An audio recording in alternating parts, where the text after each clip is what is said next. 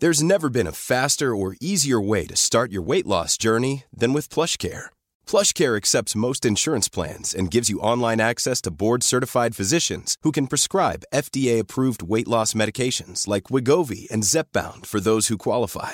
Take charge of your health and speak with a board-certified physician about a weight loss plan that's right for you. Get started today at plushcare.com slash weight loss. That's plushcare.com slash weight loss. plushcare.com slash weight loss. Hey, I'm Ryan Reynolds. Recently, I asked Mint Mobile's legal team if big wireless companies are allowed to raise prices due to inflation. They said yes. And then when I asked if raising prices technically violates those onerous two-year contracts, they said, what the f*** are you talking about, you insane Hollywood ass?" So to recap, we're cutting the price of Mint Unlimited from $30 a month to just $15 a month. Give it a try at mintmobile.com slash switch. $45 upfront for three months plus taxes and fees. Promo rate for new customers for limited time. Unlimited more than 40 gigabytes per month. Slows. Full terms at mintmobile.com. ¿Va a haber numeración de este episodio? Sí, ¿no? ¿Sí? Tipo 133. Pues sí, huevo. Pero aunque no vaya a haber episodio en la próxima semana. ¿Decimos? Ya estamos diciendo. Yo creo que ya podemos empezar. Ah, ok, pensé que estábamos hablando fuera de aire. No, pues empezamos de una vez. Entonces, bienvenidos al episodio 132. ¿Tres? ¿Tres o dos? No sé. Pasó mucho tiempo. ¿Cuánto pasó? Fueron desde julio, ¿no? Julio. ¿Cuántos meses son? Eh, Cinco. Sí. Cinco meses de, de descanso. O sea, si, si fuese descanso, yo creo que hubiéramos grabado un chorro de episodios. No, descanso del podcast. O sea, yo. O sea, no es como que estuvimos acostados cinco meses haciendo nada, esperando a, a sentirnos en plenitud para grabar otro episodio. Se cruzó verano, vacaciones de ambos. Sí. Se cruzó el lanzamiento de mi álbum, tu apertura de, de la prepa, que creo que fue más fuerte la razón la tuya que la mía por no hacer otro episodio. Quizá, sí. Y decidimos hacer este episodio porque se acaba la década.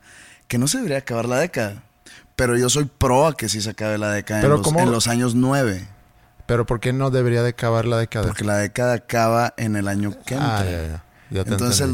2020 es parte de la década de los 10. Ujú. porque empieza el dos, en el dos- 2011 empezó una década nueva y acaba. ¿Por qué? Porque pues el primer número es el 1, no es el 0. Sí. A mí me conviene ¿Por qué te conviene? porque entonces yo sería de los 70s Ah, y no. Suena que suena todavía que me hace más viejo, entonces prefiero ser de los 80s. sí. Entonces sí, la década termina en el año 9. Sí. Y sí había ah, algunos que habían escrito diciendo que aunque sea un episodio antes de que termine el año, aunque sea un episodio antes de que termine la década, y, pensando en eso, yo no, no había yo hecho la reflexión hasta hace muy poco que lo que dices, que termina ahorita una década, y yo creo que tiene que ver con que a partir de los 2000 yo ya no, ya no siento eh, eso de las décadas. Porque creo que le falta representación a la década del 2000. Siento que no pasó nada que la identifique o que tenga características fuertes y pesadas. Por ejemplo, pues en los 90 siento yo que hay mucho lo de la guerra del Gol- Golfo Pérsico, este, el movimiento grunge. Eh, hablando de música y- o de cultura pop. Como que la generación X tomó un tipo de mando con sus características negativas, pero tomó fuerza. Sí, y si vas a los ochentas, para mí, es, si tú me dices, pa- para ti, ¿qué son los ochentas? Yo te diría, Madonna, Michael Jackson, Maradona, el Mundial el 86, la Olimpiada en el 84. Cosas muy personales mías, pero porque también Pero- crecí en esa Pero década. en general los ochentas cambiaron mucho, creo yo, también en consumismo, por ejemplo. Este, se, se- se hicieron populares, eh, digamos, la televisión como vendedora de productos. Mm. Eh, cambiaron muchas cosas, hubo, hubo muchos avances tecnológicos que ahorita nos reímos. Pero, por ejemplo, las consolas de videojuegos, Sí. eh, las videocaseteras, todo eso, o la, la- la antena parabólica, eso no estaba en los 70s. Y eso en los 90s ya era un poco obsoleto. Entonces era muy exclusivo de los 80s. Sí. Que fueron avances tecnológicos grandes para su momento. Y creo que eso no tiene la década del 2000. La década del 2000 trata de acordarte de algo. Digo, que sacaron el- al PRI del poder después de 71 años. Ok. Sí, pero Este- Eso, eso está, está muy como que... en cultura popular Cultura no tengo pop. tantas referencias. En, en cuanto a tecnología, pues todas las redes sociales, Facebook, Twitter, Instagram creo que es de 2010. No, o sea, sí se, se concibieron en, en la década de los 2000, Ujú. pero para hablar de redes sociales o del peso de redes sociales en una década, creo que es en esta que termina. Sí, seguramente. Que esa, eh, eso exactamente es lo que yo creo que va a representar esta década en el futuro. El boom de las redes sociales o el boom de la tecnología. Por los celulares, por los aparatos de, de sistema inteligente, ya sea en casas o en carros. Y ya en cuestión social- político-social, pues yo creo que el hartazgo de la, de- del pueblo, en- en- sobre todo en Latinoamérica, eh, digamos el fracaso de la democracia, Ujú. que sucedió yo creo que ya en la segunda mitad de la década. Sí. Digo, ya nos estamos metiendo en temas más sensibles, pero es lo que yo me llevo de esta década que termina. Sí, de hecho, leí un artículo hace no tanto que hablaba precisamente sobre cómo las democracias se han hecho más débiles en esta década. Ahora, no sé si es una tendencia eh, que, qué implicaciones va a tener para el futuro, pero pues es algo que ha sucedido en los últimos 10 años. Pues mira, lo que pasó en, en el Reino Unido, que digo, ya no sé en verdad en qué esté ahorita, pero cuando se hizo la votación del Brexit, que gana el sí salirse de la Unión Europea, mucha gente criticaba de que por eso, pero el, el gran porcentaje de la gente que votaba eran pues, personas ya viejas y le están heredando a una generación nueva de jóvenes una decisión que creo que ya no pues, ya no compete para, para el presente. Sí. Entonces dicen, hay una, digamos, un, un fracaso en democracia. Lo de, lo, lo de la elección de Donald Trump, que se vio que Hillary Clinton arrasó en el voto popular, pero aún así ganó, digo, por el sistema electoral que tiene Sí. Estados Unidos, aún así ganó a la persona que perdió por dos millones de votos. Entonces te quedas pensando, ¿es un fracaso la democracia? Sí, Pues es que es una, es una democracia imperfecta el que tienen en Estados Unidos en ese sentido, porque como dices, el voto popular, ¿cómo, cómo es que alguien tiene dos millones de votos más, pero no gana? Porque le dan un valor al voto. Individualmente en Estados Unidos las personas, su voto vale distinto. Sí, Si tú vives en Indiana, tu voto vale uno, y si vives en California, tu voto vale cuatro. que no, en, en teoría creo que no está mal. Pero si quieres, no sé, poner el mismo peso o balancear todo, que cada voto valga lo mismo, pues sí, sí está un poco... Aquí en México es todo lo contrario. O sea, aquí el voto vale uno. sí. Y, y ahora con las elecciones del año pasado, pues veo que mucho fue por el hartazgo de la gente, por la administración de Peña Nieto, la administración pasada. Peña Nieto y también de las administraciones anteriores. Ahorita mencionaste cuando Fox ganó en el 2000, quitando el poder a, al PRI después de tantos años. Y luego ya para que la gente se diera cuenta que más o menos sigue lo mismo. Entonces yo creo que el, el hartazgo es no nada más contra el gobierno Peña Nieto, sino también contra el gobierno de Calderón y el, y el gobierno de, de Fox. Sí, pero ya que lo ves en retrospectiva, se te hace así. Pero en el momento donde estaba eh, la administración de Peña Nieto y se estaba, estaba saliendo la luz que López Obrador iba a intentar una vez más, se empezó ya como que a, a oler que el hartazgo contra Peña Nieto era, Sí. el, digamos, la variable más pesada. Aquí también, bueno, en verdad debería de valer lo mismo un voto educado o un voto ignorante. Por eso se dice que la democracia el- es eh, un sistema, es el menos mal de los sistemas, porque no hemos podido inventar otro sistema que funcione mejor que la democracia, pero la democracia es, precisamente Po- eso. Podría haber un sistema, pero creo que es muy costoso y es muy tedioso. El, bueno, y está un poco limitativo en el que, no sé, imagínate, oye, ¿quieres tener tu credencial para votar? Tienes que presentar sus exámenes. Mm, No sé, está, está también muy mamón. pues O sea, sí. para tener voz como ciudadano, Mm. tienes que tener un, bueno, vamos a ponerle un IQ de un cierto número para arriba. Sí, Pero está, está, está muy pasado lanza. ¿qué, qué diferencia habría en el mundo, no nomás en México, Mm. Si el voto sería solamente para cierta gente? Sí, pero entonces imagínate. siento que estaremos regresando a las épocas oscuras de la humanidad. Sí, de, de antes de las revoluciones, de antes de, sí, de la Edad Media, hace cuenta. Sí. Que, porque a la larga, si tú pones ese requisito, que para votar tienes que pasar ese examen, como si fuera examen de admisión para entrar a la universidad, o la prepa inclusive. Y, y no pasas, no, pues no puedes votar. Y le puede convenir a cierto grupo del, del- del- de la población De la élite. de la élite, que nada más nosotros podemos votar, entonces votamos por nosotros mismos, vamos a tener un gobierno que representa a nosotros y no al 70% Los del pobres pueblo. serán más pobres y los ricos serán más ricos. Sí, que de todas formas sucede, Y- pero y- sería más. Entonces, pues no hay de otra que la democracia, que no es para mi gusto, porque pues yo no soy ningún politólogo, pero pues lo que he leído y, la opinión que mi cerebro en este tema limitado para mí me ha dicho es que pues que la democracia está fracasando. Ya ves que qué pasó en, Bolivia que ganó entre comillas Evo Morales y hubo un golpe de estado. ¿Cómo es posible que derrocaron a, digo, al presidente reelecto Mm. Con un golpe de estado, pero según esto ganó mayoría? Es que el, en, en- ahorita, en este momento, a nivel mundial, hay muchos intereses que va mucho más allá de un país, en este caso Bolivia, o en un caso de Venezuela, un caso de Chile, un caso de Colombia inclusive.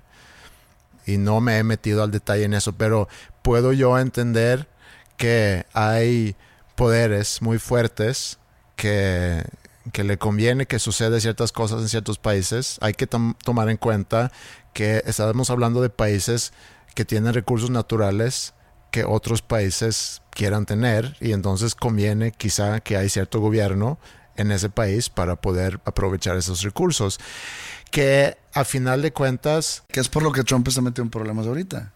Por aceptar ayuda de, de Rusia o de Ucrania.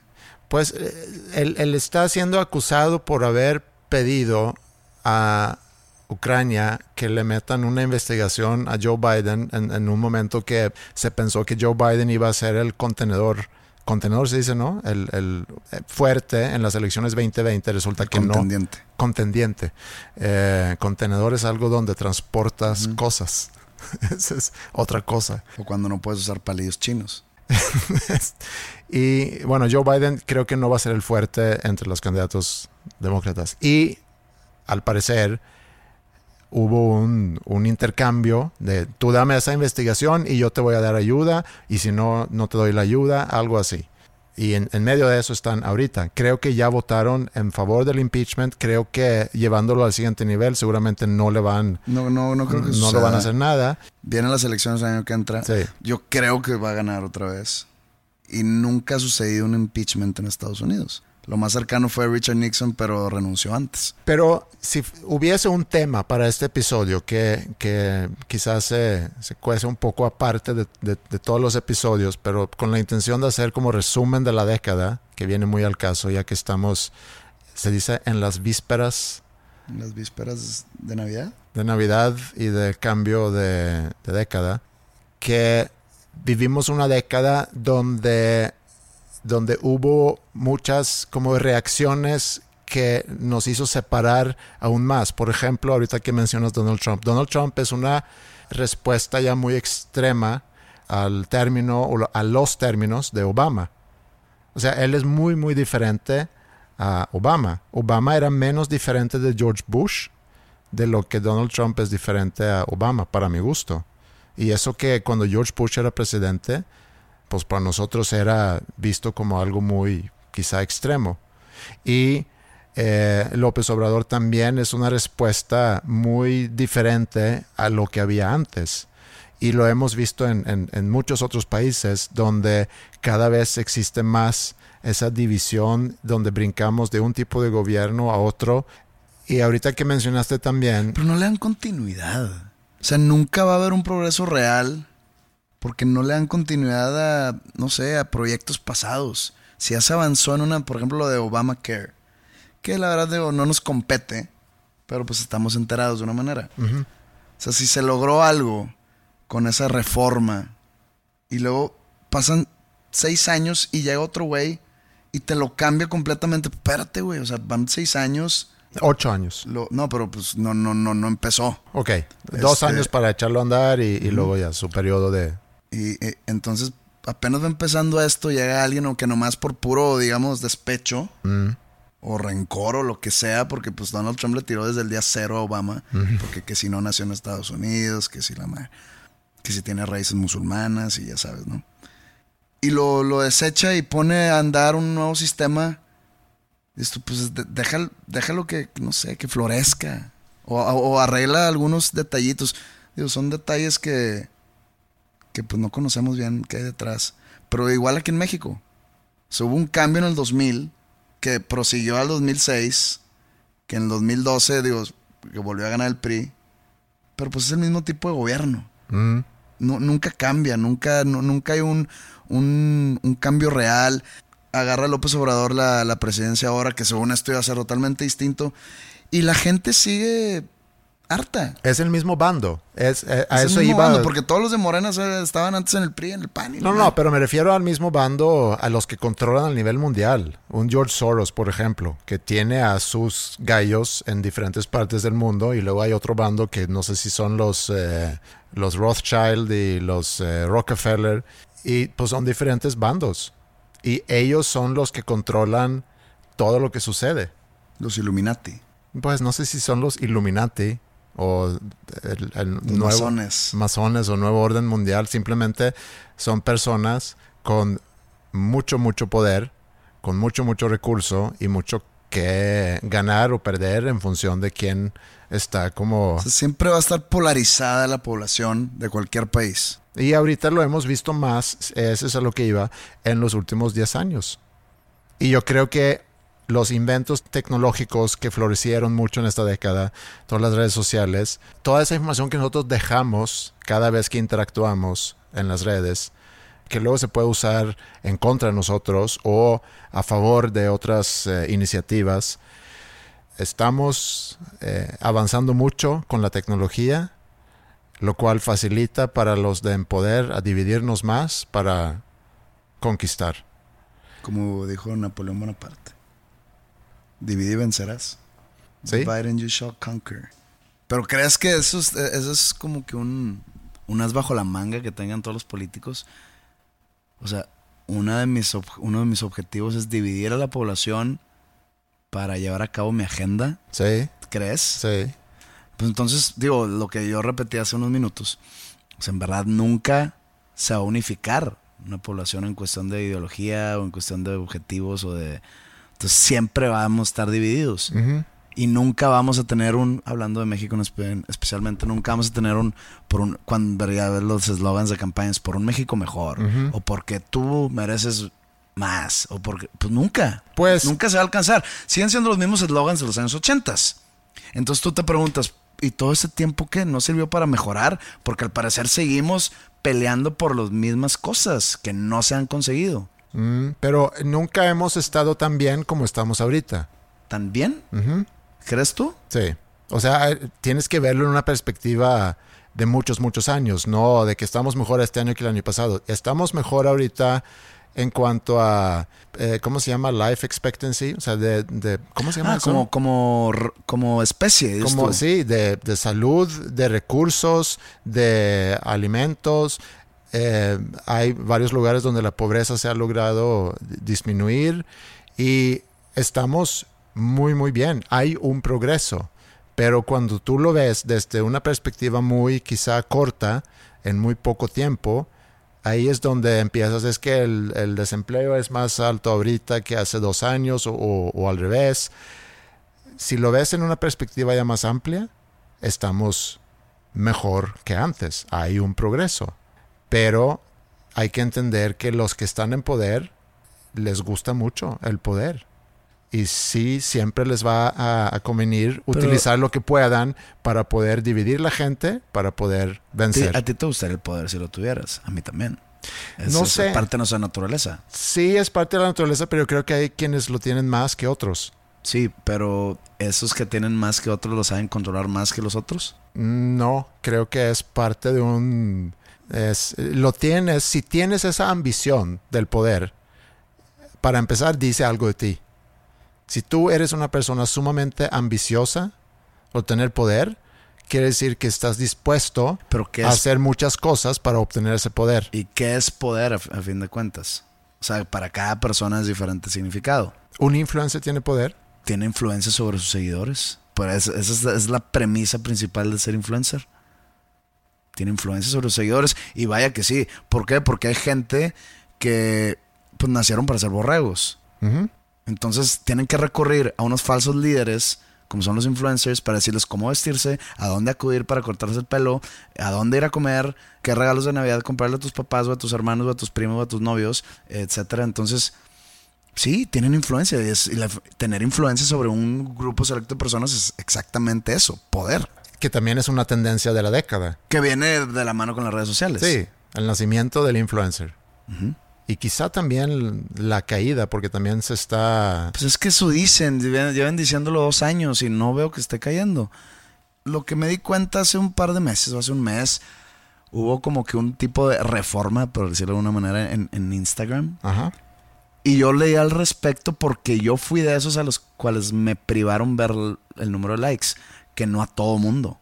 No sé si a ti te hicieron eso. Eh, Que de, de la noche a la mañana, yo puedo ver, en una foto yo puedo ver cuántos likes tiene la foto, pero ¿La tengo tuya? Sí, pero tengo que pero tú no puedes ver cuántos Pero- likes tiene mi foto. Ah, ¿te pasó lo mismo a ti? Yo no puedo ver likes de nadie, yo puedo ver mis likes de mis fotos, Ajá. pero no puedo ver los likes de los tuyos. A Sí. mí me quitaron eso, que era que es una prueba que está haciendo Instagram, ¿ok? Ok. Que bueno, yo creo que hay un sentido de negocio detrás de todo. Ellos se defienden que es para darle más valor al contenido Mm, y menos y para quitarle valor a la opinión pública sobre tu contenido. ok. Entonces, yo creo que no es así. Yo creo que es porque Instagram se dio cuenta que el, digamos, la industria del influencer está facturando 2 billones de dólares al año y ellos están quedando con cero. ¿Esos números que ya has visto o es...? No, que lo, lo- lo leí. O sea, no inventé. Ok, No sé si se han inventado esos números. Si están inventados, pues me, me engañaron. pero fue lo que leíste, pues. este, 2 billones de dólares al año Mm, eh, es lo que levanta la industria del influencer. mm. E Instagram se queda con 0% de eso. Y nosotros también. Nosotros también, pero pues no somos dueños de Instagram. Y, eh, no, no, y tampoco somos influencers. Ajá. Pero pudiéramos ser a través de este podcast. Pero lo que te estoy diciendo es que mi idea detrás es que Instagram dice, ah, chinga, mira estos vatos, pues no, danos un porcentaje, uno, un punto de porcentaje de comisión y está bien, pero pues no están ganando nada. Entonces, ah, pues te voy a quitar los likes. Sí. De que, ay, al rato va a ser que te voy a quitar los followers o voy a limpiar todo tu mugrero para que todos los bots se desaparezcan. Es- está habiendo reformas importantes en cuanto al influencer que pueden venirse cambios en Ahora, la siguiente década. meramente, según lo que leíste, meramente por razones económicos. No, no, no. Esto es el- lo que yo te estoy diciendo de las razones las, económicas, eh, económicas. es mi teoría personal. Acuérdate que, que, que yo tengo ese cristal negativo enfrente de mis ojos y a todo le quiero ver el lado ojón. El filtro negativo. El filtro negativo que digo, "Nah, este güey es puro pedo". Porque eh, yo también he leído sobre el, el afecto de las redes sociales y lo estoy viviendo ahorita en carne propia cuando estoy trabajando. Digo, llevo 10 años trabajando con, con adolescentes, con gente joven. Ahorita me toca trabajar con gente joven de otra manera, ya en la prepa. Y también lo vivo con, conmigo mismo. Esa, esa atención, y lo hemos mencionado en otros ep- episodios, que me asusta de repente que puedo estar viendo una película, una serie, y de repente me- se cae un poco el, la trama o ya no me tiene tan enganchado y agarro mi teléfono para ver si hay algo ahí. Ahora yo soy un señor de 46 años, un chavito que ya nació con eso y que está constantemente consiguiendo esas shots de dopamina, de likes, de comentarios, de simplemente el qué está pasando en mi celular. Imagínate el reto para, para un maestro, por ejemplo, que tiene que dar clase y dar clase, en mi caso, de ética y valores, que puedo admitir que no todas las clases son de mucho interés quizá para alguien de 16 años. A mí sí me gusta mucho, se me hace muy interesante, pero puedo entender que para alguien de 16 años quizá no todo el contenido va a ser interesante y tienes tu celular que te puede dar ese, esa dopamina que quizá necesitas para estar en el nivel al que estás acostumbrado. Pero siento que no entendemos esas generaciones. O sea, las criticamos porque están en el celular y porque todo su mundo está en sus Pues también nosotros estamos en el celular. Sí, no, no, yo sé. Pero por ejemplo, hemos hablado, de, inclusive en este podcast, que hemos eh, eh, dicho cuando éramos niños. Mm. Bueno, en mi caso, en, lo que voy a decir exactamente, creo que aplica más a mí, aunque tengamos nomás 7 años de diferencia. Que yo decía, pues cuando yo era niño, cuando yo tenía 8 años, yo no tenía un pinche iPad enfrente de mí todo el día. O cuando tenía 12 no estaba preocupado por que, qué van a decir. Me- nos salíamos a, a jugar al, al- al monte y jugábamos fútbol todo el día y nos ensuciábamos de verdad. Y luego me acuerdo, a ver, ahí cuando yo, en, en esa, en esa década de los 80s y principios de los 90 salió el Nintendo, Mm. salió el Super Nintendo. Y yo me acuerdo que yo tuve muchas horas enfrente de la televisión jugando al Nintendo o al Super Nintendo. Y que en ese entonces mis papás decían de que estos pinches morros que no salen a jugar como lo hacíamos nosotros. Sí. Y yo tengo memoria, pero ya sabes que la memoria la fabricas tú mismo. Mm. De que Muchas veces. Yo me la pasaba afuera en el monte y me acuerdo que me raspaba, iba en bicicleta y, que- y yo digo, ¿será verdad? Porque yo me la pasaba jugando Nintendo, igual que todos mis amigos, igual que todas las personas de mi generación entre los 8 y los 12 años. Mm. Entonces no- nuestros papás fue exactamente como estamos tú y yo nosotros de que qué pedo con los niños que están todo el día en el celular, qué pedo con los niños que están todo el día enfrente de la tele con un puto juego de un gordito bigotón. Pero que también es un poco diferente porque para empezar, para jugar Nintendo, mínimo cuando nosotros éramos chiquitos, era eh, siéntate frente a la tele, conéctalo y invita a tus amigos y, y ya, te sientas a jugar. O había había un tipo solo. de interacción. Pues sí, había algún, bueno, también podías jugar solo, pero requería el, el sentarte en un lugar específico para jugar. Ahorita tienes constantemente en, en tu bolsa, tienes el celular y, y- y yo creo que tiene mucho que ver con, con la dopamina. O sea, cuando nosotros éramos chiquitos, como dices, llegas de la escuela o a lo mejor ibas a casa de un amigo, salían a jugar, yo jugaba mucho, por ejemplo, o fútbol o hockey en la calle. eh, así como en Wayne's World, que jugaban hockey en la calle, eso yo lo hacía. Sí, exacto. Exactamente eso hacíamos nosotros. Y, y ya, te cansabas. Y luego a lo mejor ibas a entrenar fútbol en la noche y quizá jugabas un, un- un ratito también Atari. Me tocó Atari a mí. Y ya, eso eran tus shots de, de dopamina. Ahorita lo tienes constantemente. Pero no tiene nada que ver con buscar validación en la opinión de los demás. Bueno, mi validación en la opinión de los demás es que yo era muy bueno para el Super Soccer Mm. Y le ganaba a todos en Super Soccer. Entonces yo era como que el chingón del Super Soccer, de hablando de Nintendo. Entonces era, esa era mi dopamina. El ganarle a, a mis dos, tres amigos en Super, en Super Nintendo. O, o jugando fútbol afuera. Esa es la dopamina. Acá es lo que subí le gustó a. Digo, vamos a tirar un número real de likes para, para un morrillo. Lo que subí le gustó a 50 personas. ¡Wow! Esa dopamina o ese shot de dopamina, y, y si vamos a las necesidades muy básicas del ser humano, de que veme, escúchame, tómame en cuenta, necesidades de reconocimiento que todos tenemos, que también lo hemos podido ver en los últimos años, como, eh, como quizá hay una necesidad que se ha ido aumentando de darle premios a todos, no los separan tanto, toman en cuenta a todos, no dejan nada a un lado, etcétera, etcétera. Y luego ya vienen las redes sociales, vienen ese de que me agregaron un grupo, me dieron likes, eh, me comentaron. O sea, constantemente estamos expuestos a que haya un reconocimiento externo y por lo mismo necesitamos más ese reconocimiento. Eh, y, y- y también por tener ese acceso a, a información o a diversión o lo que sea, eh, nuestro, ¿cómo se llama? Attention span, nuestra Nuestro espectro de atención. Sí, se, se disminuye. En tu caso, siendo que llevas pues ya casi 20 años de carrera, eh, con un público muy grande que constantemente te está dando un reconocimiento.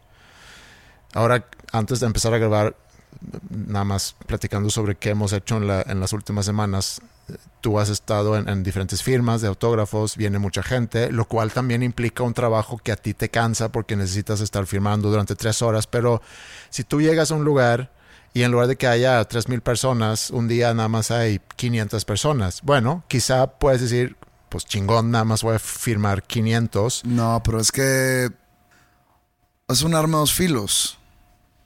Dices tú, bueno, por ejemplo, tomando en cuenta una que hice en Villahermosa esta última semana. No sé cuánta gente había, había mucha gente en el centro comercial. Y firmé alrededor de dos, no, como tres horas.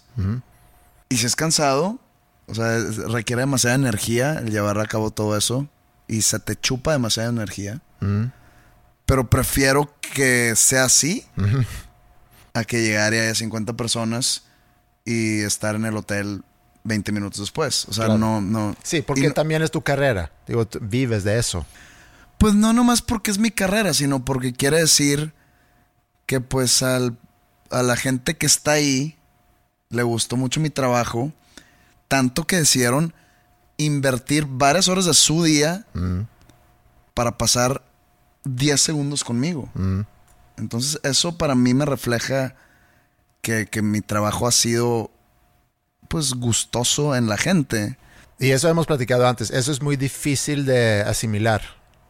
Porque desde fuera alguien puede decir, eh, ¿cómo, ¿qué hace eso contigo? El hecho, lo que acabas de decir, que alguien está dispuesto de quizá salirse de tu trabajo o de, de la escuela para ir ahí a hacer fila y para, como dices, estar 10 segundos contigo, que te pone en una situación muy aparte de pues la gran, gran, gran mayoría de las personas en el mundo. Yo todavía no, no, no entiendo, pero la gente me hace saber que muchas, muy seguido, que valió la pena estar haciendo fila cuatro horas por los 10 segundos que pasaron conmigo. Entonces digo, yo me siento muy halagado. Al mismo tiempo digo, pues cuida tu trabajo, güey. O sea, creo que no vale la pena que te corran por... Deja tu 10. Sí. Por haber estado media hora conmigo. O sea, no, no valgo la pena, güey. Pero, pero yo lo aprecio mucho. Sí. Y... Pero no sé qué íbamos con todo No, esto. nada más, eh, era un paréntesis que quise hacer de, de, de cuando hablamos de cuando éramos niños y tú decías que tu reconocimiento, tu dopamina era que tú eres el, el chingón jugando, no sé si jugabas FIFA o qué era No, que jugabas. su- bueno, en el Super Nintendo se llama Super Soccer. Ok, Super Soccer. Y, y bueno, ya. Estaba basado el juego en el Mundial de Italia 90. Ya. Pero bueno, regresando a, tendencias de la década, ya vimos algunas cosas políticas. También ha habido últimamente, y que, y que yo siento que este año como que culminó todo, todo ese, el, el- sobre el tema del cambio climático. Y si hacemos un pequeño resumen y tratar de verlo, no me voy a meter en, en- en qué es válido y qué no es válido y qué información es correcta y qué información no es correcta porque no tengo suficiente información, pero vi algo que me hizo interesante, una perspectiva interesante, que cómo se maneja esto en la historia, porque siempre ha habido, siempre han existido los alarmistas que nos quieren asustar de algo por las razones que sean. En los 60 se hablaba mucho sobre el crecimiento de la población y que el crecimiento de la población iba a terminar con toda la comida y eso era, los alarmistas hablaban de que si sigue creciendo la población, Pero eso sigue vigente. pues ahorita tenemos comida de sobra. Dicen, dicen que para el 2030 nos vamos a quedar sin no sé cuál recurso natural. No sé si el agua o la carne o no recuerdo. Mm. El trigo, No sé. no me acuerdo. O Bueno, sea, si decían es- que 2030 empezaba la decadencia de la especie Sí. ya real. Bueno, puede ser el agua. Creo que el agua quizá es el, el- el que en más Un- en peligro de, de extinción. Sí. Siendo que somos un planeta de casi pura agua. Pero bueno. Eh, en los 80 se hablaba mucho sobre la lluvia, lluvia ácida. No sé, si tú- quizá no te acuerdas tú de eso. Yo me acuerdo mucho en los 80 que nos estaban con la lluvia ácida, que la contaminación y que llueve y es lluvia ácida que va a terminar con... Me ha tocado ver los residuos de la lluvia ácida después de una lluvia ácida, pues, de que en los carros las manchas de las gotas o de, pues son como tierrita. Y decían de que es lluvia ácida. No sé si, si era lluvia ácida en, real, en realidad. O quizá era contaminación nada más, pero Lluvia ácida real supongo que es, por ejemplo, si llueve en las áreas de Chernóbil, probablemente caiga lluvia ácida por, Pues- por el ambiente ra- radioactivo que existe. Probablemente de ahí salga. no sé si tenga que ver exclusivamente con, con cosas nucleares, creo que tiene que ver con Contaminación. contaminación, pero otra vez no me voy a meter al detalle, pero me acuerdo mucho que esa era, los alarmistas en los 80 hablaban de eso. Poco después hablaron sobre la capa de, el agujero en la, capa, de ozono, que era la capa de ozono, ¿no? Que se está haciendo más grande, ¿Y no ¿Qué se pasó con ese agujero? ¿Ya se cerró Pues yo creo que ya no hubo... ya, ya no nos importó? No, o quizás sigue, nada más que ahorita el, el- el- el- el enfoque, enfoque es está en otro lugar. Y es precisamente eso. O chance eso es la causa del calentamiento global. No, no, no sé.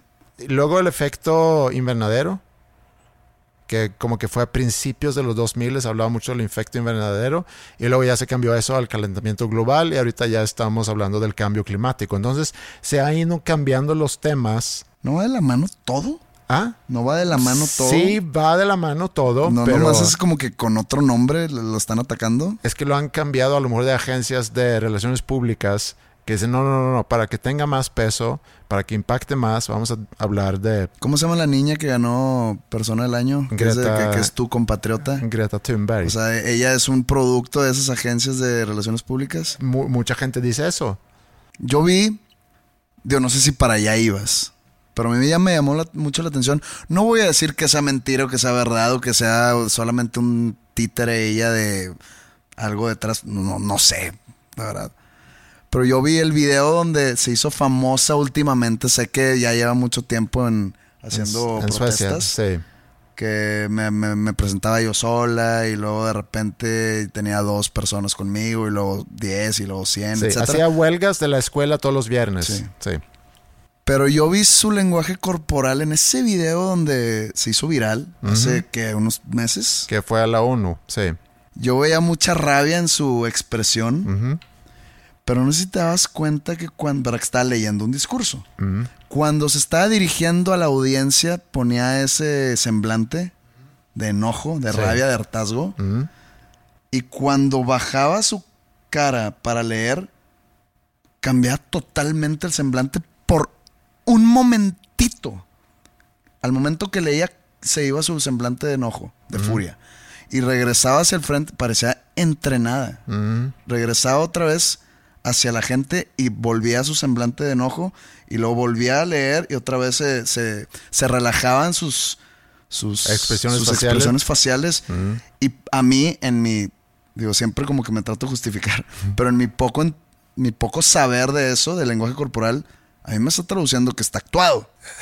Quiere hacer, obviamente, un punto. Y para hacer un punto tienes que acudir a, a muchos recursos. Es, uno es lo que hayas escrito, lo que vas a decir. eh, otra es cómo lo dices. Eh, su personalidad obviamente va a tener que ver con eso. Creo que ella tiene una, no sé si es Asperger que tiene, pero que seguramente también influye en esto.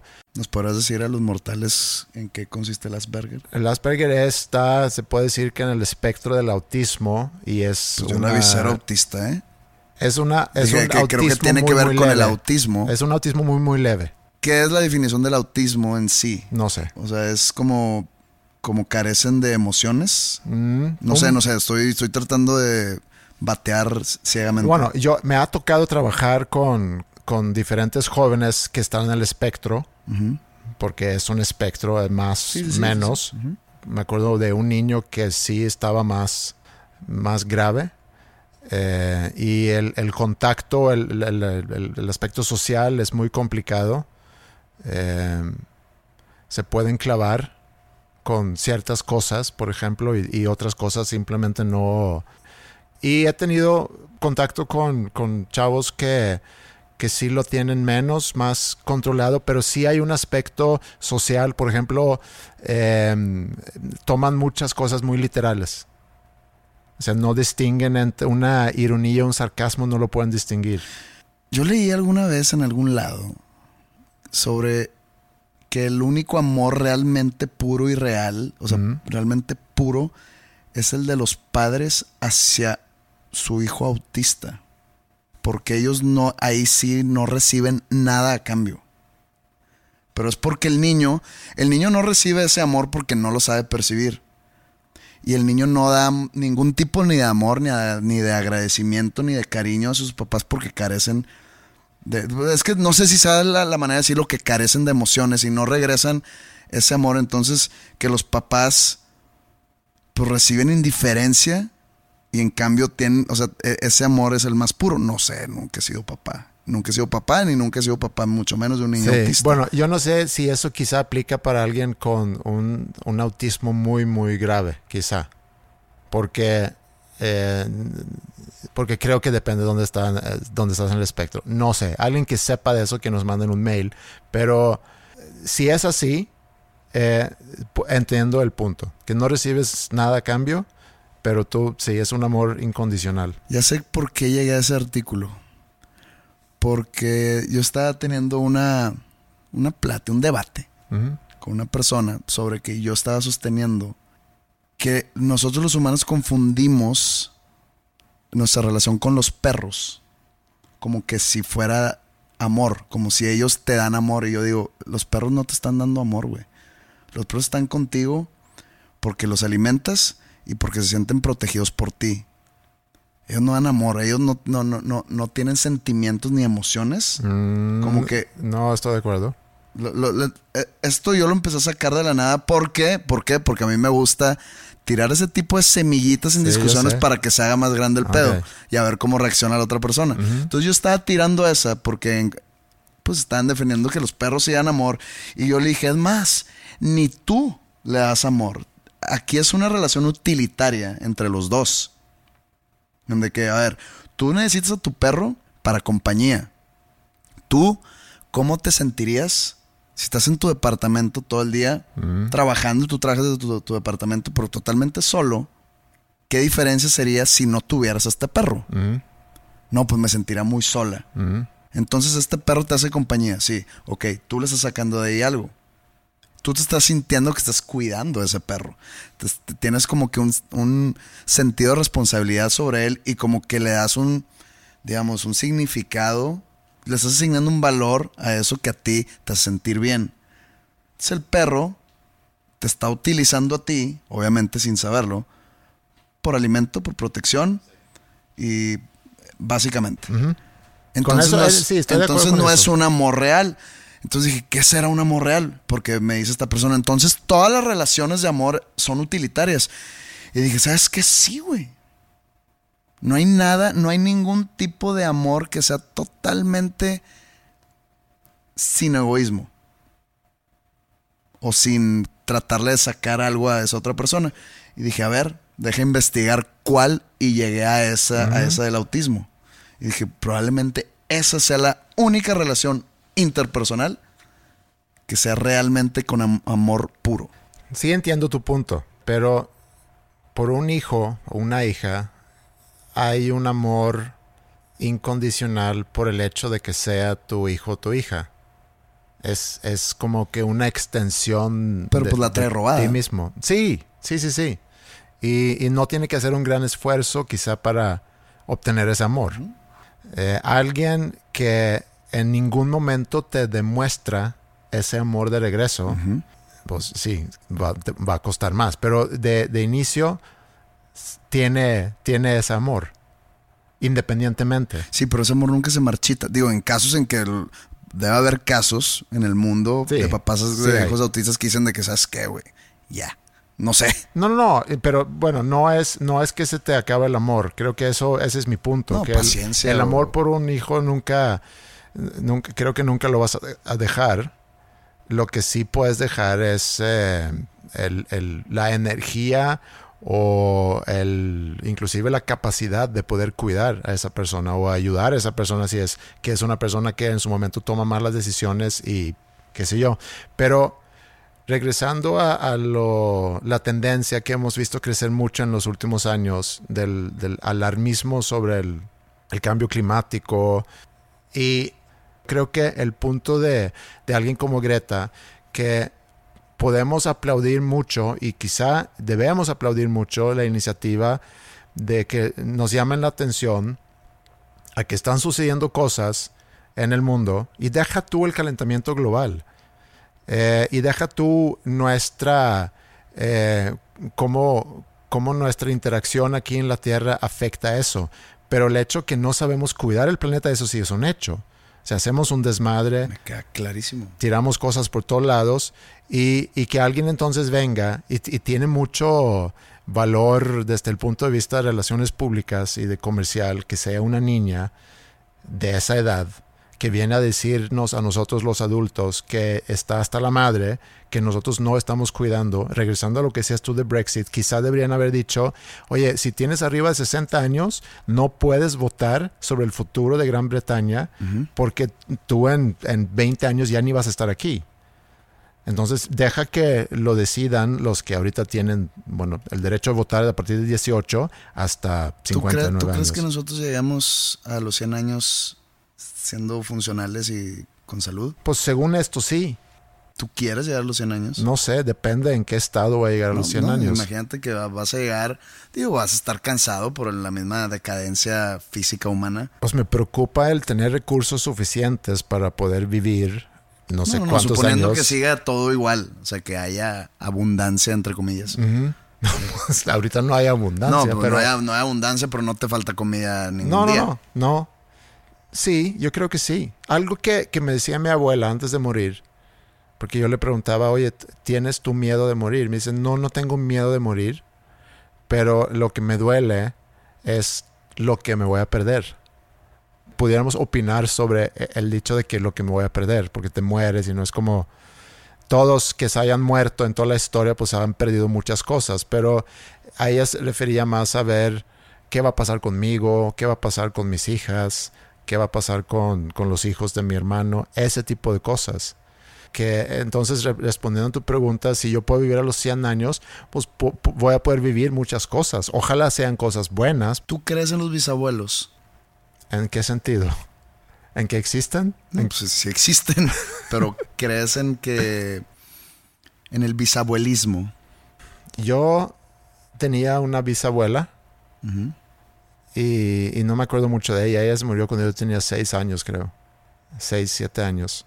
Y no me acuerdo mucho de Hay una un relación niño, con ella. existe por allá afuera un niño de que, qué padre, me van a llevar con mi bisabuela. Eh, no sé, es que existe la bisabuela o bisabuelo mm, que se sepa el nombre de todos sus bisnietos. O que deja tú que se sepa el nombre. Y una disculpa a los bisabuelos que nos están escuchando. Que te importen tus bisnietos. Son los hijos de tus nietos, güey. Llega un punto donde ya. Debe haber un punto más bien donde ya tus nietos te empiezan a valer madre. Pero quizá eso tenga que ver, tu punto de vista, con el hecho que no tengas hijos. Porque yo ahorita todavía no pienso... eh, ayer posteé una foto con, con Maya y alguien puso, eh, ¿quieres ser abuelo joven? Y no sé si la intención del comentario era para, no, no sé, X. Pero tomándolo así nada más, ¿quieres ser un abuelo joven? Mm, pues no, en su tiempo. Digo, no, no tengo prisa en ser abuelo. Pero el, el que tú puedas ver a tus hijos tener hijos y a, a los hijos de tus hijos tener hijos, Espérate. Es que ahí es donde, ahí donde radica mi. Pues mi cuestión. Hijos de tus hijos. Totalmente entendible. mm, Pues es tu hija, estás hablando de tu hija, la que pusiste ayer que se fue a visitar al novio. mm, Sí entiendo ahí, pero entonces tú dices, no quiero ser papá abuelo o todo a su tiempo. ¿Qué es todo a su tiempo? Cuando tú tengas 50 vas a ser abuelo, 52. ajá. Estamos, estoy tirando al, Sí. al aire, ¿no? Tú vas a ser bisabuelo si, el, si sigue un curso, digamos, normalizado ese, ese, ese- ese nieto. ujú, Pues pone tú que a los 26, 27 va a ser papá. Entonces súmale, tú vas a ser bisabuelo a los ochenta y tantos. ujú. Tú ya vas a decir, quítense todos a la chingada, déjenme en paz, güey. No me traigas un niño de mi nieto que pues mi- ya estoy viejo, güey. Ya ni sé, no me acuerdo ni cómo se llama mi nieto. No sé, me los- no me acuerdo ni cómo se llama mi nieto o cuál de todos es. De que, hola abuelito, yo soy Johan, Ajá. este, el, el- el hijo de tu hija Maya. De que, ah, cabrón, ¿cuántos, cuántos hijos tenía Maya? Que, ok, dime Johan. Te presento a mi hijo Sven, de que puta madre, más morros, güey. Sí. De que lo último que quiero es un niño llorando. güey. Y todo, o sea, ya es demasiada lejanía que creo yo que el bisabuelismo ya se extinguió. Ok.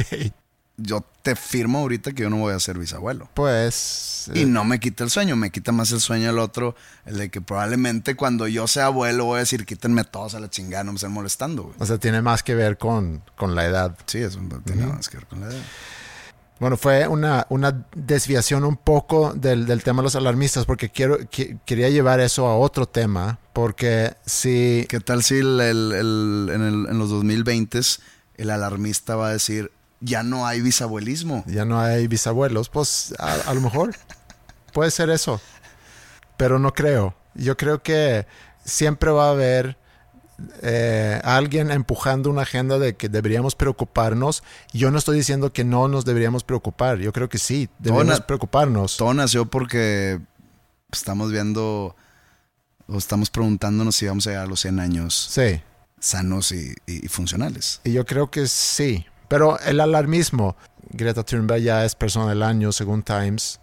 Y no quiero, no quiero decir nada, mala de, nada malo de ella realmente. Yo creo que es siempre padre ver a gente joven Mi tomando comentario no iniciativa. era malo, No, no, no. nomás me llamó la atención su lenguaje corporal. Sí, sí, sí, sí. No, contigo. y no solamente a ti, lo a cual, mucha no gente. lo cual no dijiste nada, como que te dio miedo No, no, no. Ella ha dije. logrado polarizar a mucha gente, quizá más en Suecia que, que aquí en Estados Unidos cuando llegó aquí en barco. eh, fue recibido por mucha gente como, pues, salvadora.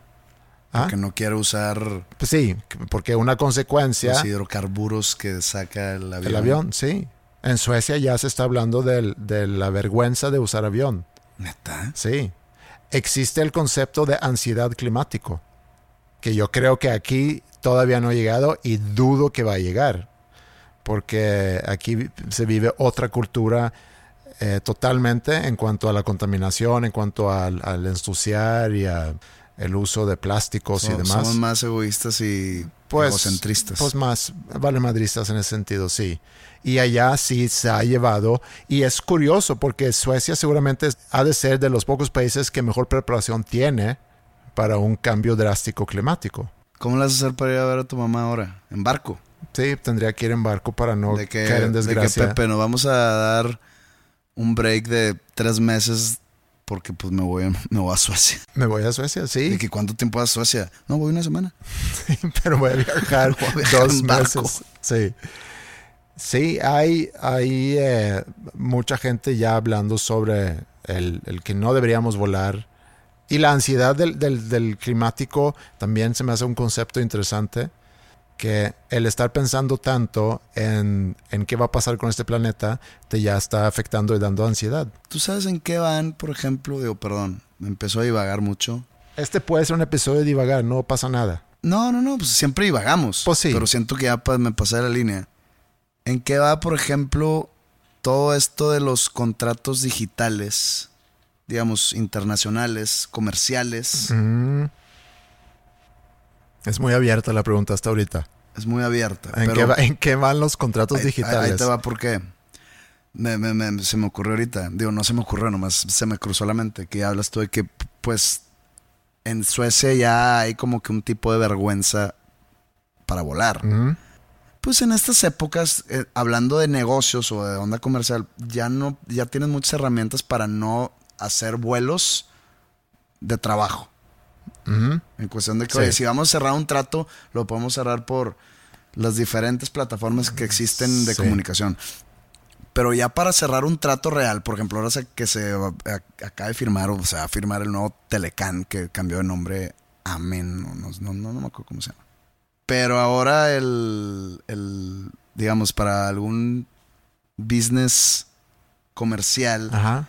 Que se pueda cerrar, que no se tenga que firmar un documento per se. Sí. Yo lo vivo mucho Porque, por ejemplo, pues toda la industria del espectáculo, incluida la industria discográfica aquí en México, o incluso en Latinoamérica se puede decir, está muy centralizada. Todo está en México. Sí. Todo está en la Ciudad de México. Entonces, si yo tengo que firmar, hay mucha burocracia. Entonces, para, la- para el lanzamiento de un video, hay pedo tras pedo tras pedo. O sea, la gente no sabe qué hay detrás, pero en una, en, en una disquera transnacional se tienen que firmar muchos documentos que hacen muy tedioso todo. Se puede apresurar mandando foto del contrato firmado, el contrato siendo un contrato físico firmado, Sí. pero eso es para apurar, porque luego tienes que mandar el original porque ellos lo tienen que archivar. Entonces digo, no hay ya alguna plataforma donde ya hagan esos contratos firmados digitalmente. Sí, yo he firmado varios. Digitalmente. Sí. ¿Cómo? Un clic nada más. ¿Y, y, y qué se pone? Se pone una firma. Te ponen, eh, hace cuenta, hay contratos que yo he firmado. Perdón si sueno muy ignorante. No, no, pero- no, pero porque no te ha tocado. Pero a mí, me, a mí sí me ha tocado con la relación con School of Rock en Estados Unidos. Cuando yo me toca firmar algún contrato que recientemente me tocó, mandan un contrato y, y cuando ya estás listo para firmar, te, te dan, ok, ¿cómo quieres que aparezca tu firma? Ya tienen tu nombre y hacen una firma virtual, digamos, que no necesariamente parece a tu firma, pero dices, eh, doy consentimiento o no sé qué a que este sea mi firma en este contrato. que es como poner un checkbox. Y le das como- un clic y ya se pone la firma y ya se firmó. Y es válido. Pues digo, esos esas transacciones entre comillas que se hacen cuando bajas una aplicación nueva que tienes que dar un clic y, y- y un check Sí. para aceptar los términos. Ajá. Eso es como un- eso es como una firma. Sí, Entonces yo creo que tiene que ir para allá todo eso. sí.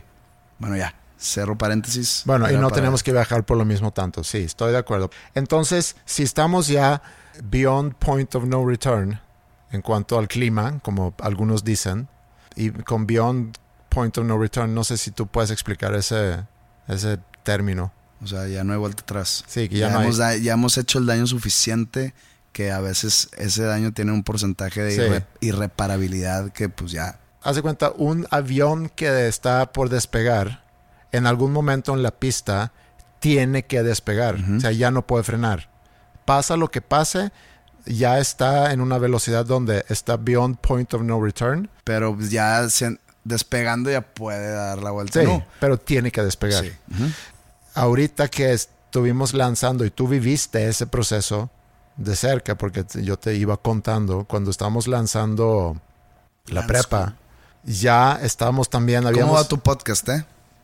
ya estamos en break.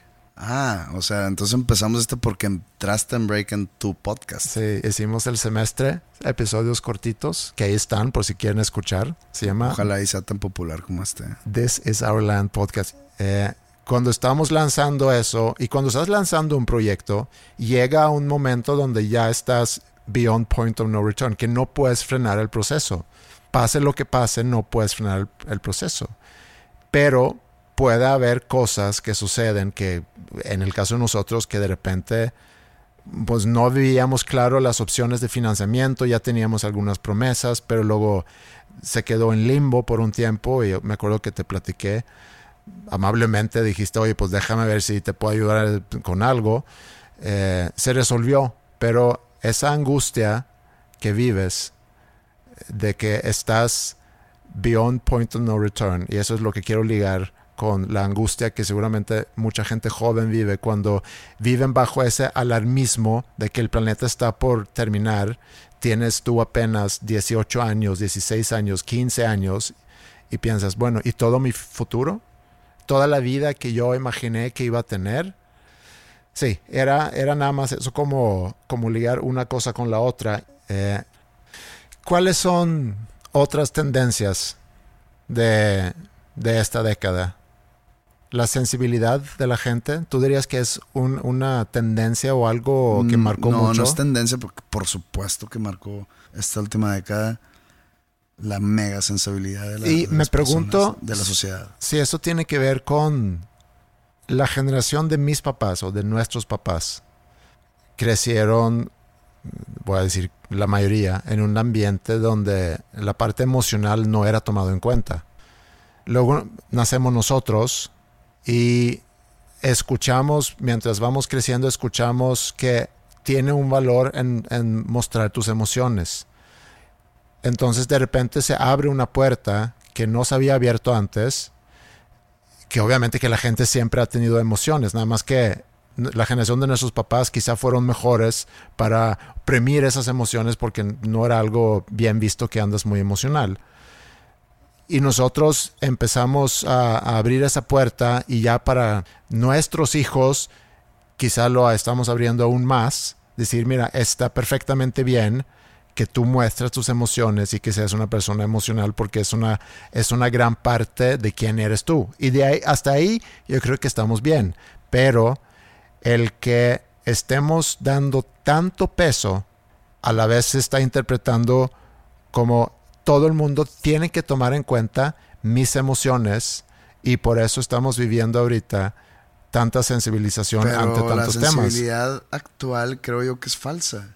Porque mucha gente se ofende por cosas que no van dirigidas a ellos. Pero eso es a lo que voy. Es el que estás sobreusando la carta que te dieron de que está perfectamente bien, que tú estás mostrando tus Pero la- emociones. La, carta que te dan, o esa supuesta carta, te intitula para defender tus emociones, no la emoción ajena. pero puedes usar esa carta mal para ya decir que ya me están ofendiendo porque no están tomando en cuenta mis emociones. Es como sentirse con un derecho de sentirse ofendido. El sentirte ofendido está in ahorita. Bueno, no sé si ahorita, pero en O los últimos sido tres durante- años Sí, eh, está, eh, o sea, está, está de moda el sentirte ofendido. es algo que marca Sí, se- no, no sé por qué se nos había olvidado esa parte fundamental de esta última década que, que termina en las próximas semanas. Sí, y tuviera, creo yo, más peso esa característica, o no más peso, sino un peso más real o, o auténtico y legítimo, si las personas ofendidas fueran realmente las ofendidas. ¿Qué tal si yo a mi amigo el gordito, desde niño, le digo gordo? mm, Y ese gordito, que es mi amigo, acepta su apodo porque él sabe que está gordo. Pero entonces yo en un tweet le, le, no sé, pone algo chistoso y le digo, eh, pinche gordo con tus mamadas. Me puede caer una ola de críticas porque estoy fat shaming a alguien. mm. Y de repente yo soy un, lo que tú quieras, la peor persona. Ah, cabrón, ¿a quién le estoy diciendo gordo? Número uno, yo conozco al gordo. Número dos, ese gordo, tú no tienes por qué saberlo, pero está completamente eh, de acuerdo con su apodo. Lleva 20 años, llevo 20 años diciéndole así. ¿Tú qué sabes? Pero entonces ya soy una mala persona en, en el ojo público porque le dije a mi mejor amigo gordo. Obviamente esto no sucedió, ok, estoy hablando Sí, hipotéticamente. pero hipotéticamente pudiera pasar y sí, Ajá. Y sí. sí. Y, entonces dices tú, bueno, pues probablemente se me vino la ola de la gente gorda. Entonces te metes a ver quién me está insultando y puro pinche flaco, güey. Entonces tú, ah, cabrón, ¿y por qué te cayó el saco a ti, güey? ¿Por qué me estás mentando la madre tú si tú estás flaco? Tú no tienes derecho, te faltan muchos kilos para tener derecho a, A sentirte a ofendido. sentirte ofendido. Sí, es eh, porque nos estamos apropiando de las apropiando emociones de, de la los demás. gordura ajena. Sí, sí. La gordura ajena no es tuya, güey. Y eso también es algo que hemos visto mucho en los últimos años de cómo la gente se está apropiando de las posibles emociones de las demás personas para querer hacer un punto y para llamar la atención para para ser parte de un movimiento, de un movimiento muy negativo que es, no sé, linchar a alguien en las redes sociales. sí, Pero sí, es parte fundamental de la década y creo que sí va a ser bien preservada en la historia que en la década de los... O sea, sí nos estamos ganando, bueno, no, no sé si yo me, me- me pueda llamarse que yo soy parte de, pero pues somos la generación sensible. Sí, y va a quedar escrito en la historia que los 2010 pues la gente como que se hizo un poco menos, ¿cuál es la palabra? Aguantadora. sí. Los que más los han sufrido son los comediantes. Tienen que encontrar una nueva, un nuevo nicho de humor porque pues muchos ya... Pero no también, no, pero sabes que, como, como decíamos hace rato, si esta década fue mucho eh, a- reacciones que nos llevó, que, que- que nos llevaron a, a más extremos. Y quizá una reacción a eso en la próxima década es que del, political correctness a lo mejor ya hay una reacción a eso y que quizá vamos a regresar a cosas donde se toleran más cosas y podemos entender un chiste por lo que es, un chiste, una broma, y no tenemos que interpretar más allá de, del sería chiste. como que el mundo ideal. Sí, pero bueno, en algún momento estuvimos así, pero también estuvimos así quizá por ser ignorantes hacia cierta, ante ciertos temas. Yo creo que otra cosa que marca mucho a esta década es la lucha de las mujeres. Que ya se había vivido antes. En los 20 y en los 30 etcétera. O incluso en los 50 y... Pero ¿de dónde nace todo eso? Del hartazgo. Pero por supuesto que viene de un hartazgo. O sea, todos los movimientos sociales viene de un hartazgo. O sea, Me Too sale porque, por un hartazgo. Lo que estamos viviendo ahorita en lo que sucedió en Chile hace poco, también es por un hartazgo. Y como bien dices, tampoco es algo nuevo. No es que la lucha de las mujeres eh, empieza en, en, en, esta década que está por terminar. Eh, a finales de los 1700 escribe una mujer que se llama o se llamaba Mary Wollstonecraft. De hecho era mamá de Mary Shelley. Okay. La que escribió Frankenstein. Uh -huh. Bueno, ella inspirada en las ideas de Rousseau, eh, que hablaba sobre la democracia y el derecho del, del ser humano, el, el, el, que deberíamos tener un gobierno que es una representación del pueblo, etc. Ella, inspirada en eso, también lo lleva para platicar sobre la equidad de género. Ella escribió un libro que se, que se llama La Vindicación de, de los Derechos de la Mujer. Entonces, estamos hablando de que esto fue hace un buen de años, 230 años. Y la Constitución mexicana, que habla sobre equidad de género, en su artículo creo que es 4, se escribió en 1917, hace 100 años. Y hace 100 años, o hace 200, 230 años después, esa lucha sigue. Entonces ha venido en diferentes olas. En algún momento era simplemente hablar sobre equidad entre géneros, en finales de 1700, y luego viene toda la parte donde inclusive se busca el derecho de poder trabajar, el derecho de poder votar, que creo que en México se vota a la mujer por primera vez en los 50, se hace nada, y ahorita estamos en, en el 2020 y sigue esa lucha, pero la pregunta es si ahora esta lucha estamos viviendo y tomando en cuenta lo que vivimos con Me Too, lo que vivimos ahorita con, con la manifestación que se hizo hace poco en Chile, me pregunto qué implicaciones va a tener eso para los niños o los jóvenes hombres hoy en día. ¿Cuál va a ser en, en su cabeza su interpretación de su mismo género? Porque lamentablemente siento yo que en donde estamos ahorita en ese movimiento es mucho señalar a un género.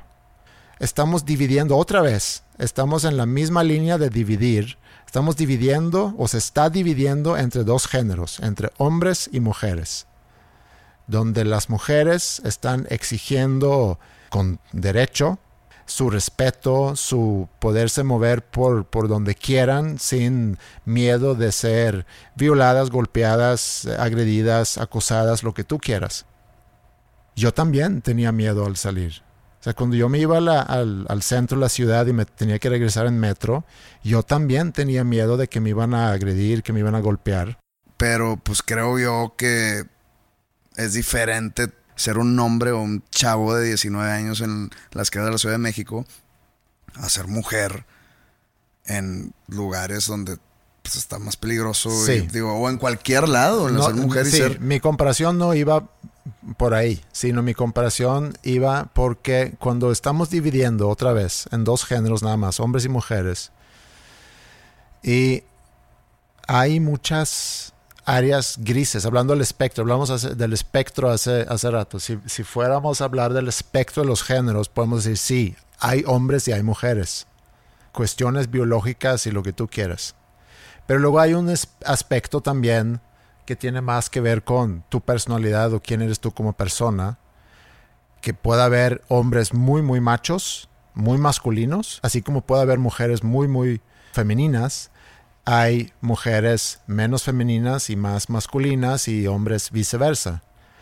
Y si hablamos del patriarcado, si hablamos de la estructura, la superestructura, y si hablamos de lo que mencionaste hace rato, del poder y la ambición hacia el poder, y si nos vamos a regresar, porque hace rato mencionamos también a Rousseau, si vamos a, regresar a lo que decía Thomas Hobbes, principios de los 1600, que el hombre es lobo para el hombre, el hombre es egoísta, el hombre necesita un rey que lo proteja, si no se va a acabar consigo mismo, porque el hombre es malo, el hombre es competitivo. Y tenía cierta razón, sin duda, a la larga de la historia ha habido un sufrimiento de la mujer bajo el patriarcado. Estoy muy de acuerdo con eso. Pero lo que voy es que hoy en día, si ya estamos en un momento donde estamos señalando al otro género como el enemigo, me pregunto qué implicaciones va a tener eso para todos los niños que hoy crecen, que a lo mejor no se identifican con ese patriarcado, que no se identifican con esa ambición o ese poder que, muchos hombres, porque más hombres que mujeres, quieren tener, con esa característica de abusar de ese poder y que también son oprimidos bajo ese mismo sistema. Entonces, mientras estamos debatiendo esto, discutiendo esto, viviendo esto, tan polarizado, creo que a la larga vamos a perder mucho. Pero regresando a lo que dijiste tú, sí entiendo que todo eso nace de una gran frustración. Yo creo que para eso es, para ser más consciente a las nuevas generaciones, porque pues las generaciones ya crecidas ya están corrompidas y ya, digamos, es muy difícil revertirles el camino o, es muy difícil su redención. Yo creo que las nuevas generaciones, si el mensaje se manda correctamente, puede haber unos buenos resultados a futuro. No sé si hasta ahorita el mensaje ha sido lanzado correctamente. Ha habido por muchos factores, porque a veces es mandado con violencia, a veces hay mucha burla como contestación y la burla colectiva causa más burla colectiva y hace que pierda credibilidad ese movimiento. También los, la, la, la motivación detrás, porque a veces la motivación no es pura de esos movimientos. Pues es que es difícil, porque es un problema real, así como el... Sí, no, sí es un problema real, pero pues no sé, o sea, puede haber eh, algunos movimientos, no estoy diciendo que ese, pero los movimientos eh, son nacidos a base de, rencor y venganza. Puede desvirtuar mucho el mensaje, el que la motivación sea la incorrecta. Entonces, para que llegue a esas generaciones nuevas y que crezcan con una mentalidad nueva, se necesita que el mensaje sea mandado por los, los canales correctos y con la motivación. Sí, que a lo mejor no es suficiente, el mundo no ha sido suficiente. Lo vemos ahorita con lo que estamos platicando y también lo vemos con lo que platicamos hace rato cuando hablamos del medio ambiente. A veces se necesitan medidas extremas para que te escuchen, pero la consecuencia de eso también es que hay una contrarreacción que hace que nos vayamos a polarizar más. No tengo la respuesta, nada más quería como que ponerlo sobre la mesa porque es una forma de ver eh, o hacer una pequeña reflexión sobre, sobre ese tema que hemos vivido como tendencia en, esta, en esta década. Eh, otras tendencias que vimos en estos últimos 10 años son tres conceptos que me topé y no me voy a detener mucho en esos conceptos, pero uno es llamado enoughism, suficientismo, ¿se podría decir? Pues es que se puede, en español creo que se puede malinterpretar la palabra enough como suficiente. ¿Qué sería una? Suficiente en español puede decir que hay abundancia y también que ya estuvo bueno. Sí, aquí es, ya, estuvo, bueno, ya estuvo buenísimo entonces. Y en, inglés enough no es como... O sea, sí puede decir como que there's plenty enough, que sí hay mucho, pero... y no necesitamos más. Eso es el punto. Enough es Ya estuvo, tenemos bueno, ya- ya suficiente. estuvo suave. Sí, ya estuvo. Eh, y eh, a final de cuentas es, es retar la creencia que la buena vida depende del consumo, que también es algo que, que hemos escuchado mucho en los, en los últimos años, que tenemos que bajar el consumo no solamente porque, por el impacto que tiene en, en el medio ambiente, sino también porque es una vía muy tonta para buscar la felicidad. Nada más que entre más consumes, más quieres consumir. Yo digo que la felicidad no existe. O sea, la felicidad creo yo que es un destino a la cual nunca se llega, al cual nunca se llega. Eso es mi... No estoy diciendo que yo sea una persona miserable o que nada más existe la miseria para la persona, pero nunca se logra el objetivo, digamos, el último objetivo, nunca, nunca lo logramos. Pero estás de acuerdo Por que... la misma avaricia, no, por por la misma ambición humana. Siempre piensas que hay más, que hay más, que hay más y nunca estás satisfecho. Sí. Nunca llegamos a suficiente. Sí, de hecho, hay uno de los, creo que fundadores de ese movimiento, se llama John Naish, eh, dice que nuestra especie debería de ser llamado Homo expectans, el hombre que desea, en lugar del Homo sapiens, el hombre pensador o hombre inteligente.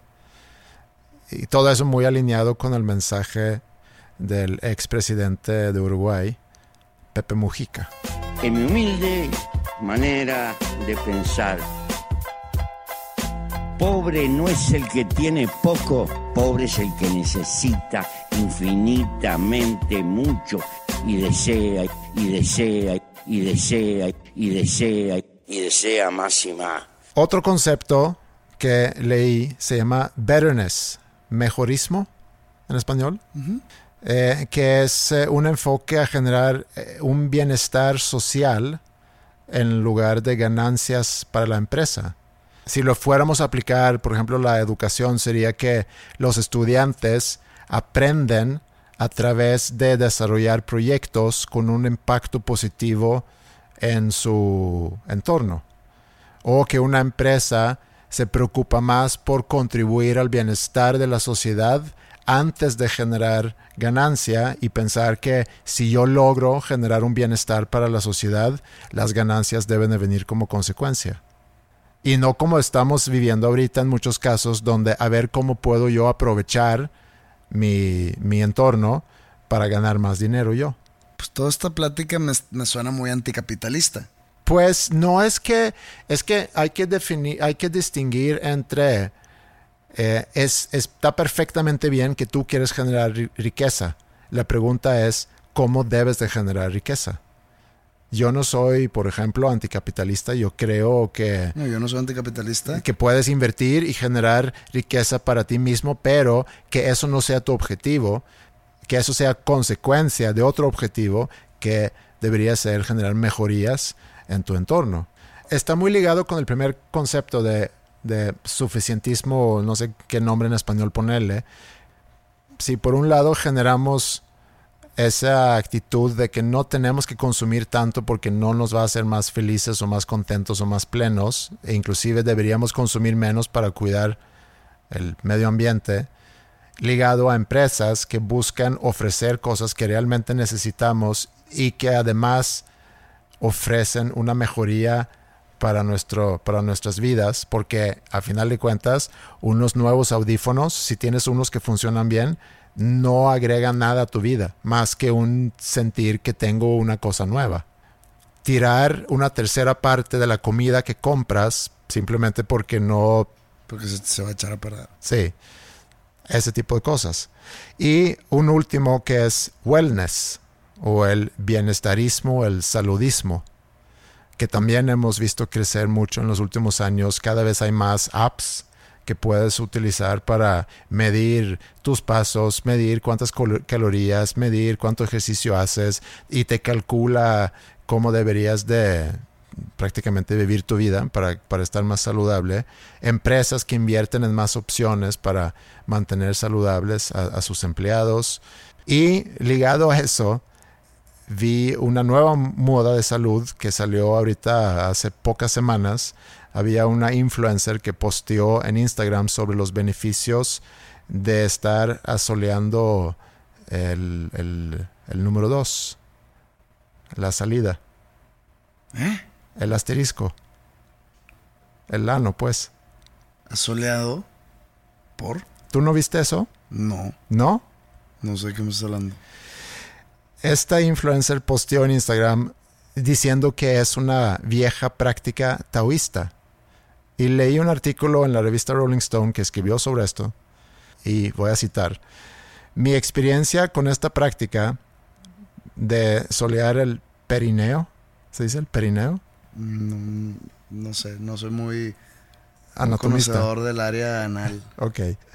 Eh, bueno, mi experiencia de asolear el perineo ha sido muy profundo. Lo he practicado durante unos meses ya. Inicio mi día asoleando el perineo por cinco minutos y me siento energetizada por horas. Continúa diciendo que ya no tiene que tomar café por la energía que le da el sol, como si su cuerpo fuera un iPhone y su ano un socket. Pero ¿cómo? O sea, sales a, la- a tu patio. Y te pones en una ah, posición yo así. me estoy imaginando distinto. Me estoy imaginando así como que en una posición, digamos, de esas de yoga, que estás boca abajo, pero... Ah, sí, también. Y, y- y con tus manos te, te abres. te abres y luego estás cinco minutos así y, y ¿qué tal si está nublado? Pues no. vos- ¿Vas a andar decaído todo el día? sí, probablemente. ¿Y qué tal si no te pones crema de, de sol? Ajá. De, ¿Cómo se llama? De la que te pones en la, en la Sí, playa. pro- protección solar. Protección solar. Imagínate cuando vas al baño Ajá. aloe, y luego que te pones aloe vera. Yo me pongo a pensar si esa zona de nuestro cuerpo debería de estar expuesto al sol, no No estuviese. será tan escondido. no estaría tan escondido.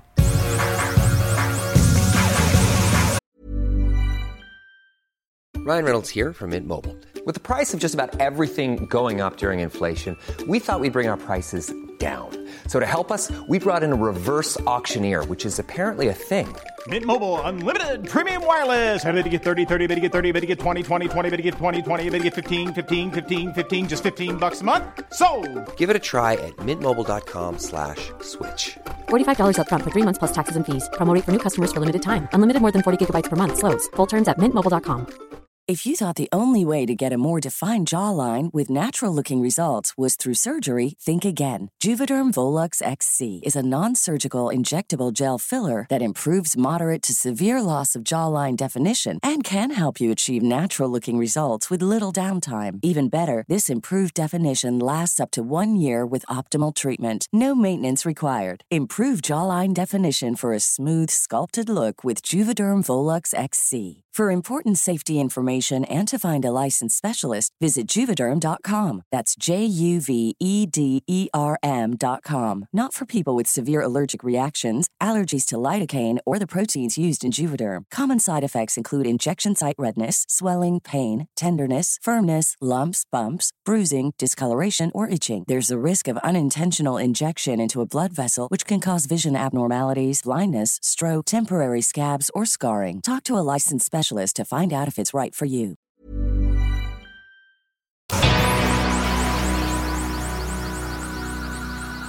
Se me hace que va a ser un episodio algo largo, esto. Quizá una pequeña compensa eh, de, de tanta ausencia. No tengo muchas ganas de editar tanto, entonces voy a dejar muchas cosas. Sé que divagamos, pero pues es parte de.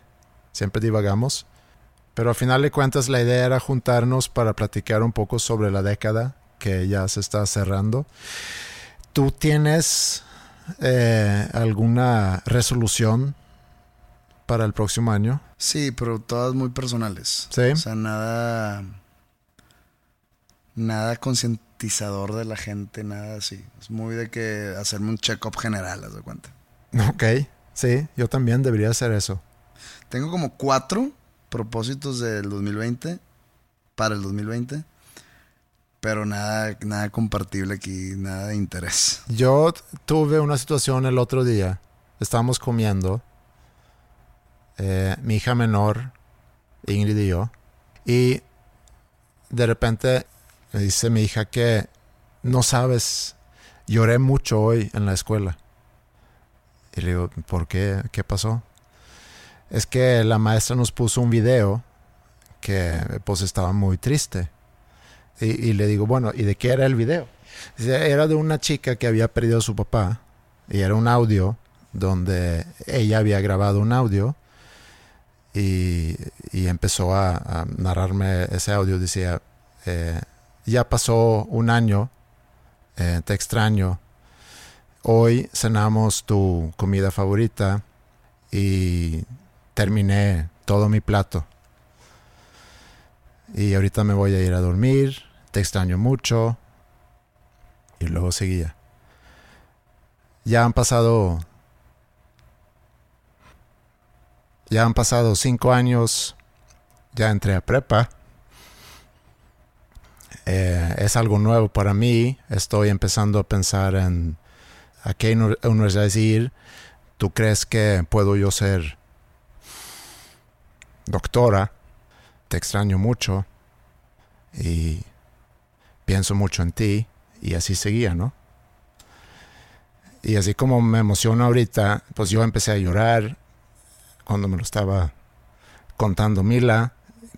Y como yo empecé a llorar, Mila empezó a llorar. Ingrid estaba cagada de la risa eh, de mí. Y me dice, ya no, me dice a Mila, ya no le cuentas más porque no puede. Pero me llegó mucho, me llegó mucho porque, y no era únicamente por lo que decía aparentemente esa chica en ese video, sino el hecho que Mila me lo decía y además me decía que en, el, en, en este semestre o en los últimos meses, pues ya no te veo tanto. Eh, yo empecé a jugar fútbol, entonces ya no vengo a comer, siempre comíamos juntos. Tú también ya llegas más tarde por, por lo de la prepa. Y luego cuando yo llego a la casa tú ya te vas y luego tú regresas tarde y yo ya tengo que dormir. Entonces pensé que, o sea, yo te estoy diciendo ahorita hablando de promesas de año nuevo que a lo mejor eso es algo que yo debería de enfocarme más en el próximo año. Sé que también es muy difícil porque a veces confundes el que estás, que estás físicamente presente a que estás interactuando. Estamos quizá tiempo juntos en la casa, pero quizá no existe esa interacción. Y, y el hecho que ella haya reaccionado así como reaccionó a ese video me hace pensar que a lo mejor debería yo hacer algo al respecto. Pues creo que no tengo palabras para eso porque no he estado ni cerquita en, tu, en tus zapatos. Pero supongo que es un muy buen propósito del 2020. Yo creo que sí. El- los míos están muy tontos. O sea, si ya estaban tontos, después de escuchar esto, creo que ya ni los voy a hacer, güey. ni valen la pena, güey. Muy bien. Bueno, también fue una década que perdimos muchos ídolos. Y hace poco, no voy a decir que fue ídola mía, pero se murió Mary Fredrickson, cantante de Roxette. Yo me acuerdo cuando empezaba a ver MTV, eh, digamos, la segunda mitad de los 80s, Ujú. 87, 88. Eh, estaba muy de moda la de She's Got the Look Sí. y la de Dressed for Success. ¿Sí sabes cómo llegó ese disco a Estados Unidos? Lo conté aquí alguna vez. Creo que sí. que fue un, un estudiante de intercambio Sí, gringo, sí. Que porque Roxette pegó en Suecia, él compra el disco, regresa a su pueblo, va a su estación local de radio y le entrega el disco y dice, pon esto. Y ¡pum! Y pues bueno, cuando estás niño, pues no aprecias, ¿no? O sea, no. O sea, yo estaba acostumbrado a ver a Motley Crue y, y, cosas- y luego pasaban Roxette y era que. Ay, ¿qué es esto? Pero pues vas creciendo y vas como que agarrando o entendiendo ya. Y pues sí, o sea, son grandes canciones, hits mundiales. Sí, Más de lo que creen, son de ellos. O sea, Sí. tienen que unos 6 mega hits mundiales. Y eso es un chingo. sí. Entonces yo creo que sí, o sea, su muerte sí es, sí es pesada. No porque otras sean menos significativas, pero en cuestión ya del legado musical. Sí, Creo que totalmente. sí es, sí es muy pesada. Este, incluso mucho más de lo que yo puedo llegar a pensar. Sí. Y sí tienen ahí un par, una tercia de canciones que me gustan mucho. Quizá mucha gente no lo sabe, pero It Must Have Been Love, cuando la lanzan por segunda vez en la película de Pretty Woman, cuando la deciden incluir en el soundtrack de Pretty Woman, la película, esa canción se lanzó antes de esa película ya como sencillo en el 87 y se llama It Must Have Been Love, entre paréntesis, Christmas for the Broken Hearted. Ok. Entonces realmente era una canción navideña que viene muy al caso ahorita ya que estamos prácticamente en Navidad. Y para los Broken Hearted, no sé si haya alguien que nos esté escuchando ahorita que va a celebrar Navidad con un corazón roto. Hay un dicho en inglés que dice, It's better to have loved and lost than never to have loved at all. O sea, es mejor haber amado y perdido que jamás haber amado. Pues supongo que sí.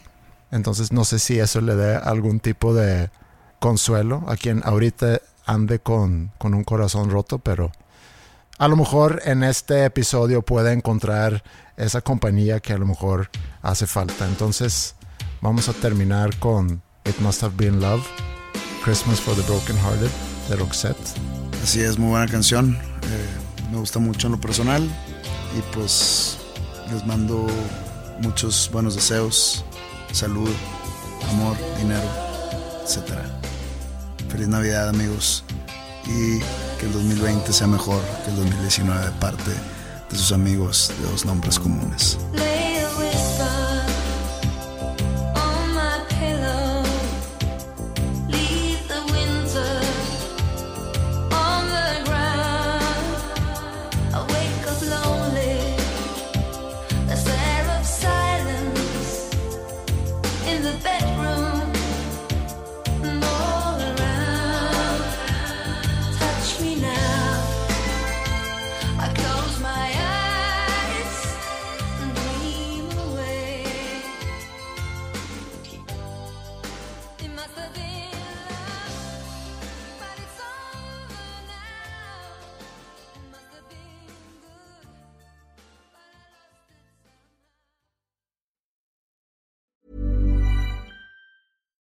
If you're looking for plump lips that last, you need to know about Juvederm lip fillers. With Juvederm Volbella XC and Juvederm Ultra XC, your lip look, whether it's subtle or bold, can last up to one full year with optimal treatment and no additional maintenance. Find a licensed specialist and see if it's right for you at juvederm.com today. That's J U V E D E R M.com. Add fullness to lips in adults over 21 with Juvederm Volbella XC or Juvederm Ultra XC. Do not use if you have severe allergies or a history of severe allergic reactions, or if you're allergic to lidocaine or the proteins used in Juvederm. Tell your doctor if you have a history of scarring or taking medicines that decrease the body's immune response or that can prolong bleeding. Common side effects include injection site redness, swelling, pain, tenderness, firmness, lumps, bumps, bruising, discoloration, or itching. As with all fillers, there's a rare risk of unintentional injection into a blood vessel, which can cause vision abnormalities, blindness, stroke, temporary scabs, or scarring.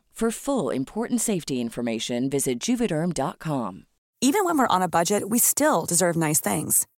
Quince is a place to scoop up stunning high-end goods for 50 to 80% less than similar brands.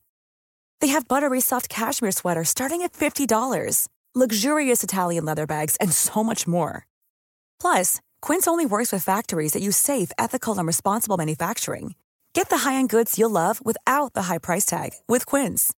Go to quince.com slash style for free shipping and 365-day returns.